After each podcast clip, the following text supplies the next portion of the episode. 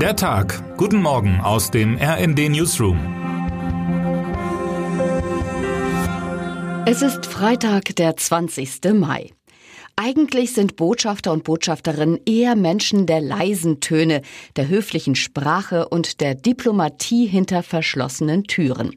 Andrei Melnik ist deshalb ein sehr ungewöhnlicher Diplomat. Der ukrainische Botschafter in Deutschland sorgt mit seiner offenen Kritik an der Regierung seit Wochen für Wirbel im deutschen Politikbetrieb. Er fordert die Lieferung schwerer Waffen für sein Land und er kritisierte den Bundeskanzler dafür, dass der nicht nach Kiew fährt.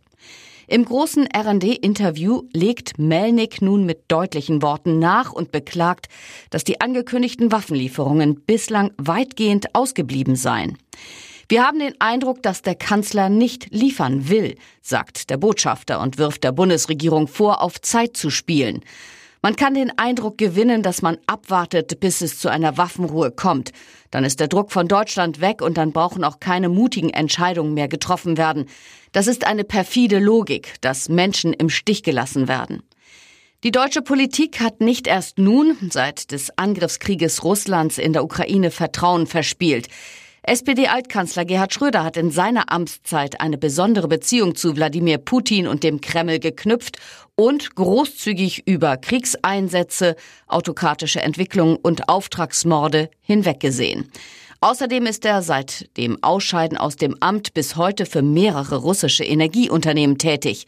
Der Haushaltsausschuss des Bundestags hat Schröder deshalb gestern die bisherige Ausstattung mit Mitarbeitenden und Büros gestrichen. Fast zeitgleich stimmte eine große Mehrheit des EU-Parlaments in Brüssel für eine Resolution, die die EU-Staaten und die EU-Kommission auffordert, die Sanktionen auf die europäischen Mitglieder der Leitungsorgane großer russischer Unternehmen und auf Politiker, die nach wie vor Geld aus Russland bekommen, auszuweiten. Die EU könnte bei einer Änderung der Sanktionslisten Schröders Vermögenswerte einfrieren. Auch eine Folge des russischen Angriffskrieges ist die Idee der Bundesregierung in diesem Sommer, das unbegrenzte Fahren per Regionalbahn und mit öffentlichen Verkehrsmitteln für neun Euro im Monat zu ermöglichen. Es soll helfen, den Benzinverbrauch zu reduzieren und die Kosten der Inflation für die Bürgerinnen und Bürger abzumildern. Gestern verabschiedete die Ampelkoalition ein entsprechendes Gesetz, um die verbilligten Angebote zum 1. Juni zu starten. Wenn das 9-Euro-Ticket allerdings heute im Bundesrat zur Abstimmung steht, könnte es noch einmal eng werden für die Pläne der Koalition. Viele Ländervertreterinnen und Vertreter quer durch die Republik halten nicht viel von dem Angebot. Sie befürchten, dass die 2,5 Milliarden Euro, die als Ausgleich für die Länder zur Verfügung stehen, nicht ausreichen, um die Kosten zu decken. Und sie haben wohl auch Sorge, dass es dann in drei Monaten, wenn das letzte Günstig-Ticket ausläuft, eine Debatte um die ohne Bundessubventionierung oft ziemlich hohen Preise im öffentlichen Nahverkehr startet. Termine des Tages. Der Bundestag entscheidet, ob die Bundeswehrbeteiligung an der UN-Mission MINUSMA in Mali fortgesetzt wird. Das neue Mandat für die deutsche Beteiligung sieht vor, die personelle Obergrenze von 1100 auf 1400 Soldaten und Soldatinnen zu erhöhen.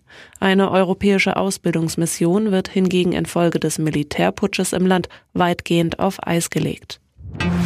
Bundeskanzler Olaf Scholz empfängt den Emir von Katar, Scheich Tamim bin Hamad Al Thani in Berlin. Mehrere seiner Minister reisen nach katarischen Angaben mit nach Deutschland, darunter der Energieminister. Bei den Gesprächen könnte es auch um einen Erdgasdeal mit dem Land gehen. Was heute wichtig wird. Es wird nass und windig. Der deutsche Wetterdienst rechnet ab dem Vormittag mit kräftigen Gewittern vom Nordwesten und Westen her bis in den östlichen Mittelgebirgsraum. Im Tagesverlauf sind Ausweitung und Verstärkung der Gewitter zu erwarten. Dabei herrscht sehr große Unwettergefahr durch größeren Hagel, schwere Sturm- bis Orkanböen und teils extrem heftigen Starkregen.